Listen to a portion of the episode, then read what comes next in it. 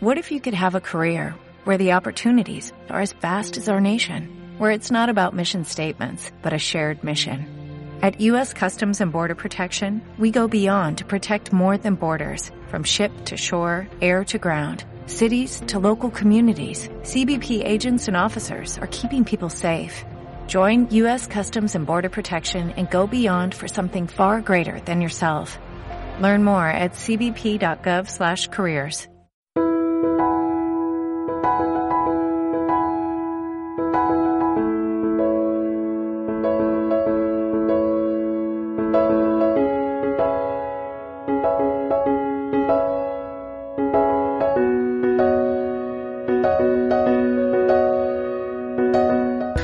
un par de semanas antes de decretarse el estado de alarma en nuestro país, conocimos la esperada sentencia del Tribunal de Justicia de la Unión Europea sobre el IRPH y aunque la actividad judicial ha quedado prácticamente paralizada en este tiempo, ya hemos conocido algunas sentencias dictadas por nuestros juzgados en, en las que se tiene en cuenta la doctrina del Tribunal de Justicia de la Unión Europea. Sin embargo, eh, tal y como se ha dicho en la prensa, la solución que están adoptando es la de sustituir el IRPH por el Euribor, algo que tendría que ser la, la excepción, no la regla. De esto voy a hablarte, de cómo están interpretando los juzgados la sentencia del Tribunal de Justicia de la Unión Europea. Aunque antes Quiero decirte que puedes concertar una consulta por videoconferencia conmigo de forma totalmente gratuita para tratar eh, sobre posibles cláusulas abusivas que puedas tener en tu hipoteca. Y RPH, cláusula suelo, interés de demora, eh, comisiones, gastos hipotecarios o si tienes una tarjeta de crédito, pues también. Eh, quizá sea un tiempo en el que no podemos hacer muchas cosas, pero sí informarnos de si tenemos alguna cláusula abusiva en nuestros contratos, si se puede reclamar, recuperar algo de dinero o pagar menos de, los, de lo que se está pagando, eh, de qué forma se puede actuar, en fin, eh, de quitarnos todas las dudas. Así que si te interesara, pues solo solo tienes que entrar en el enlace que te dejo y seleccionar el día y la hora que mejor te venga. Ahora sí, Dicho esto, quédate conmigo y te digo lo que se está diciendo en estas sentencias que se empiezan a conocer del IRPH y también te doy mi opinión.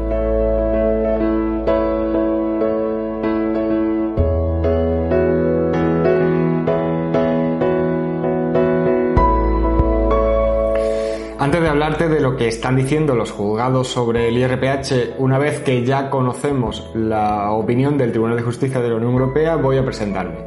Soy Javier Fuentes, abogado y fundador del despacho que pone nombre a este canal, Juris Firma Abogados.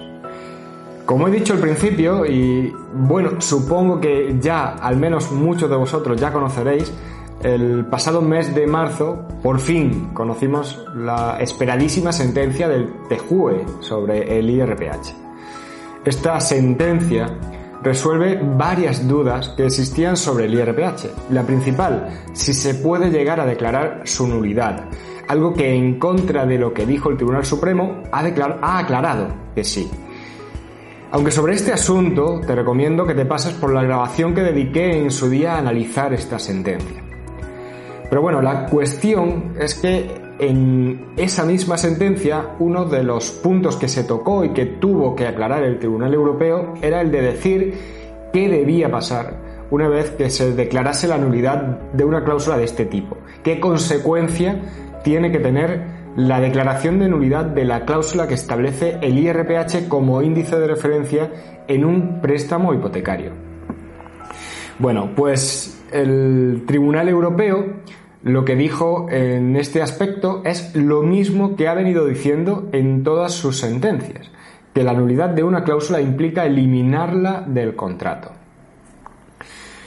Si me has escuchado en alguna otra ocasión, seguramente esto te suene, porque no es la primera vez que repito que esa es la consecuencia de anular una cláusula por ser abusiva. Cualquier cláusula, sea la que sea, si se anula, hay que eliminarla del contrato y eso significa borrar todos los efectos que haya tenido esa cláusula. Por eso, cuando se anula la cláusula suelo, hay que devolver lo que se ha pagado de más desde el principio del préstamo, incluso con intereses. o cuando se anula la cláusula de gastos, también hay que ver qué es lo que hubiera debido pagarse si no hubiera existido esta cláusula y devolver al consumidor lo que pagó y no tuvo que haber pagado. Igual con la cláusula de interés de demora o con cualquier otra cláusula. Bueno, pues el Tribunal de Justicia de la Unión Europea no dice nada nuevo ahora. Vuelve a repetir eh, que cuando se anula una cláusula, incluida Mm, una como la que establece el IRPH, hay que eliminarla del contrato. Y eso implica borrar los efectos que conllevó esta cláusula. O lo que es lo mismo, volver a calcular el contrato sin esa cláusula y si se pagó más dinero por culpa de esta cláusula, devolver lo que no se debió haber pagado. Bien, esta es eh, la regla y eso lo ha dejado claro el TJUE en esta sentencia y en todas las que ha venido dictando desde hace muchos años. Dicho esto, mentiría si no dijera que el TJUE también añade que esta regla, como suele ocurrir, tiene una excepción. La excepción es que solamente cuando al eliminar la cláusula del contrato, el propio contrato en sí deja de tener sentido y no puede continuar existiendo, repito, solo en ese caso, eh, se permite al juez que sustituya la cláusula que se ha anulado. Esto se hace, como se suele decir, para evitar que sea peor el remedio que la enfermedad. En un asunto de un préstamo hipotecario, como son estos casos, esta solución se hace para evitar que el consumidor, que lo que pretende es limpiar su contrato de cláusulas que puedan ser abusivas, encima se vea en una situación peor a la que tenía y se encuentre con que, eh, como el contrato no puede seguir existiendo al anular la cláusula, pues ahora tenga que devolver eh, todo el préstamo de golpe, algo que seguramente no podría afrontar. Pues bien, la sentencia del TJUE, después de recordar que al, anular una cláusula se tiene que eliminar del contrato, lo que significaría en este caso dejar el préstamo sin índice de referencia y devolver eh, lo que no se debió haber pagado. Después de esto añade que solo en el caso de que el juez entienda que el contrato no puede seguir existiendo, eh, repito, solo en ese caso, el juez podría sustituir la cláusula.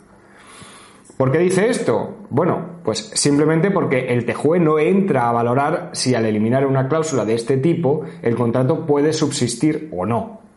Entiendo que además, eh, porque no podría decir si el contrato puede seguir existiendo o no, porque simplemente se escapa a los aspectos sobre los que se puede pronunciar este tribunal, porque eso dependerá de la normativa nacional. Y eso es algo que tienen que decidir los jueces españoles. Entonces, eh, simplemente lo que hace el TJUE es dejar en manos de cada juez el decidir si al eliminar esta cláusula el contrato dejaría de subsistir o no. Pero recuerda que solo se podría cambiar el IRPH por otro índice cuando se dé esa situación, que el contrato eh, dejaría de subsistir, que sería esa excepción a la regla. Bueno, ¿por qué repito todo esto?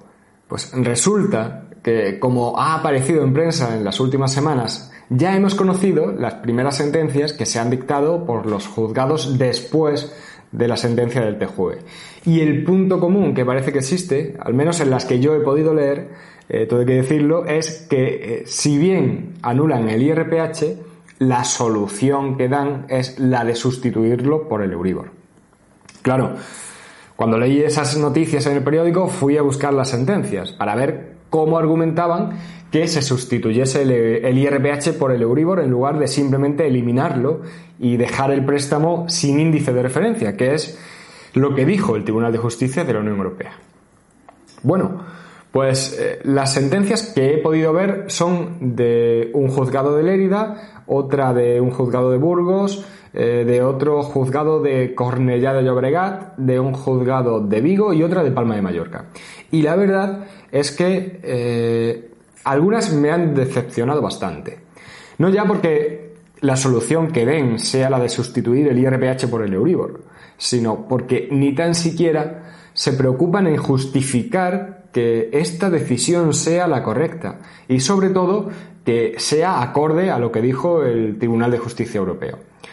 De estas sentencias, las que afirman que lo que procede es sustituir el IRPH por el Euribor porque entienden que el préstamo no podría seguir subsistiendo, son eh, la sentencia que dictó el juzgado de Palma de Mallorca, la de Vigo y la de Cornellá de Llobregat. Se podrá estar de acuerdo o no, pero al menos son coincidentes y son conscientes de que, siguiendo lo que dijo el Tribunal de Justicia Europeo, este es el único motivo para aplicar otro índice en lugar de eliminarlo. Sin embargo, la sentencia de Burgos parece que se olvida de lo que ha dicho el TJUE y simplemente entiende que se debe cambiar el IRPH por el Euribor porque es la solución que dieron dos magistrados del Supremo en sus votos particulares, eh, los votos que formularon frente a la sentencia que dictó el Supremo sobre el IRPH, que bueno, por más que los votos particulares de esa sentencia es verdad que son muy importantes y han supuesto mucho peso para que este asunto llegase al, Tribunal de Justicia de la Unión Europea. Una vez que conocemos la forma en que dice el TEJUE que se tiene que interpretar la legislación, es evidente que hay que cumplir esas directrices. En el caso de las otras sentencias, simplemente no se argumenta por qué se sustituye el IRPH en lugar de eliminarlo. No digo con esto que la solución que dan no sea la correcta, aunque en mi opinión entiendo que perfectamente se puede eliminar una cláusula de este tipo y dejar el préstamo sin, sin la cláusula. Lo que repito no significa que el préstamo quedara sin interés, porque entiendo que habrá casos en los que se aplicaría el índice sustitutivo si no se anula también y en todo caso se tendría que aplicar el diferencial. Pero lo que es evidente es que teniendo en cuenta la sentencia del TJUE, lo que procede es eliminarla y si el juez entiende que estaríamos en el caso de aplicar esa excepción de cambiar el IRPH por el Euribor, lo que es evidente es que se debe justificar por qué estamos en ese supuesto. Justificar por qué al eliminar el IRPH el préstamo deja de... ya no puede seguir existiendo. Bueno, lógicamente ahora van a ser eh, muchísimas las sentencias que se van a ir dictando sobre IRPH y supongo que habrá muchas más y con soluciones distintas. Pero precisamente porque eh, de estas sentencias de las que os hablo fueron varios los clientes que me informaron de ellas, pues preocupados por no saber eh, qué va a ocurrir en sus casos, quería hablaros de esto. Sin embargo, eh, ya hemos conocido la cara opuesta a estas sentencias, fundamentalmente porque se ha publicado la primera sentencia dictada por la Audiencia Provincial de Barcelona sobre este índice y se enfrenta a la decisión que tomó el Tribunal de Justicia de la Unión Europea y entiende que el IRPH es válido. Pero para no alargar aún más esta grabación y con la repercusión que esa otra sentencia ha tenido, voy a hablaros de ella en una publicación aparte. Aunque ya os adelanto que precisamente por esta sentencia de la Audiencia Provincial de Barcelona, el mismo juez que hizo que se tuviera que pronunciar el PJUE sobre el IRPH, según ha aparecido en prensa, se está planteando repreguntar al TJUE sobre este índice.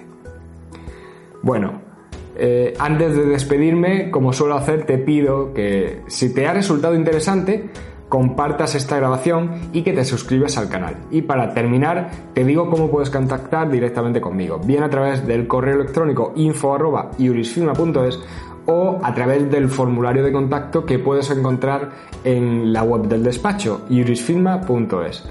Un abrazo muy fuerte y hasta luego.